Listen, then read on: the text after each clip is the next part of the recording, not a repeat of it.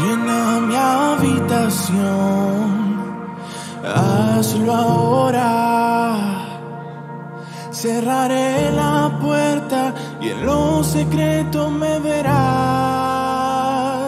No vine hoy aquí por recompensas Vine por el placer de estar solo en tu presencia pues no hay lugar que se compare. Donde a solas puedo adorarte, derramo el perfume sin que me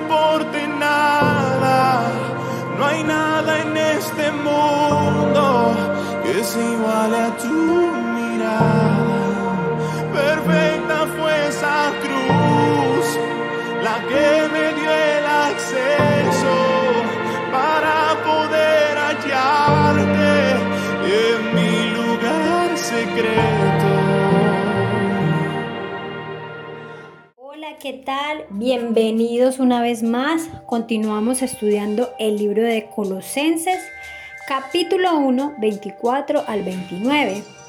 Y este devocional estará basado en el verso 24 que nos dice, Ahora me gozo en lo que padezco por vosotros y cumplo en mi carne lo que falta de las aflicciones de Cristo por su cuerpo, que es la iglesia. Pablo aquí estaba diciendo que era necesario para él completar lo que faltaba del sufrimiento de Cristo.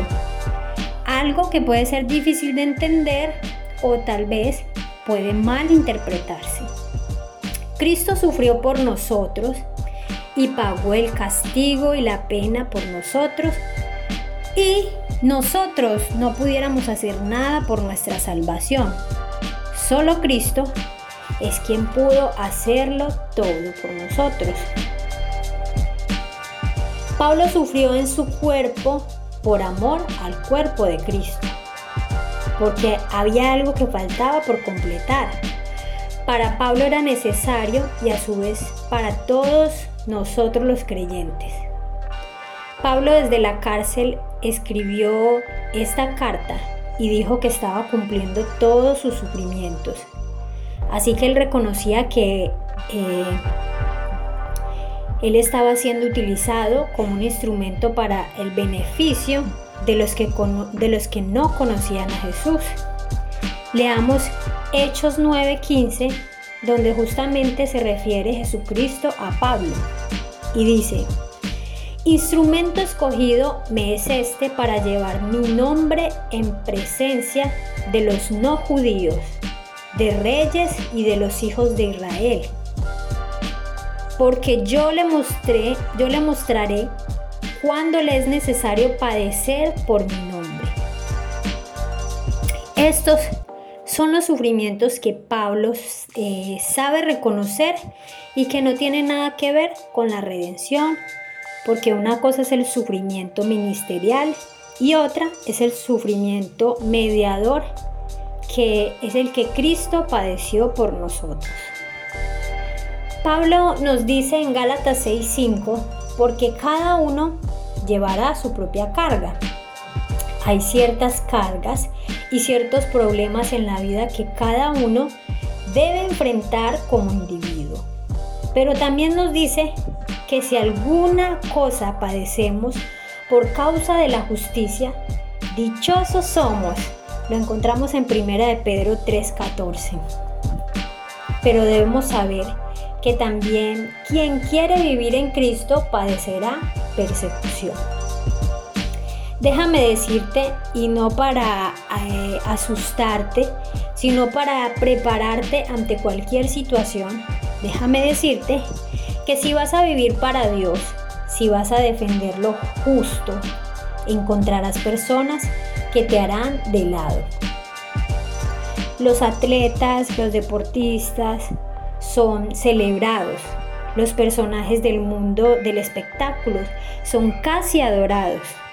Los líderes políticos son elogiados, pero la gente que sirve a Dios muchas veces son ignorados. a medida que somos más allegados a Cristo, es más probable que no seamos aceptados o no encajemos en el sistema de este mundo. Entonces, el sufrimiento que faltaba, el padecimiento de Pablo, era necesario para anunciar cumplidamente la palabra de Dios. Dios había declarado que el Evangelio debía ir a los no judíos y es así como en esta época nosotros podemos tener la palabra de Dios hablándonos a todos, a personas de distintas razas y naciones. Gracias a aquellas personas que comprendieron este hermoso ministerio. Aquí en esta porción encontramos mandatos para quien quiere servir a Dios. Si quieres servir a Dios, tienes que hablar de Cristo. Todos los que servimos a Dios estamos obligados a hablar de Cristo a las personas que no lo conocen, para que ellos lo conozcan y crean en la gracia de Jesucristo. Y nuestro primer deseo siempre, siempre debería ser que el Señor actúe poderosamente en nosotros, según su fuerza, como dice Pablo, porque no es en nuestras fuerzas, no vamos a obligar a nadie, sino que en las fuerzas de Dios es que vamos a actuar para difundir su mensaje, para que otros conozcan al Señor y puedan ser también formados en la fe. Así que nuevamente en este día tenemos un reto de no parar a pesar de, de no detenernos al hablar y dar a conocer a Cristo, confiando que todas nuestras altas, nuestras bajas son bajo los propósitos de Dios y eso traerá a nosotros el gozo de Dios inexplicable. Así que si en este día asumes este reto, te invito a que ores conmigo.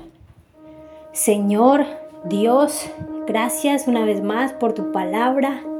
En esta hora asumimos el gran reto y queremos servirte, entonces anhelamos que seas tú dándonos las fuerzas, dándonos el entendimiento para cumplir ese mandato tan precioso que es hablar de ti. Queremos eh, contagiar a todos de lo que tú nos has dado, Señor, porque lo que nos da siempre es lo mejor, lo que nos da siempre es lo más bello es tu salvación, es tu misericordia, es tu perdón y queremos que las demás personas también te conozcan y puedan sentir ese amor tan grande que nos has dado, Señor. Así que danos las fuerzas para poder transmitir a los demás lo que tú nos das. En el nombre de Jesús colocamos este día en tus manos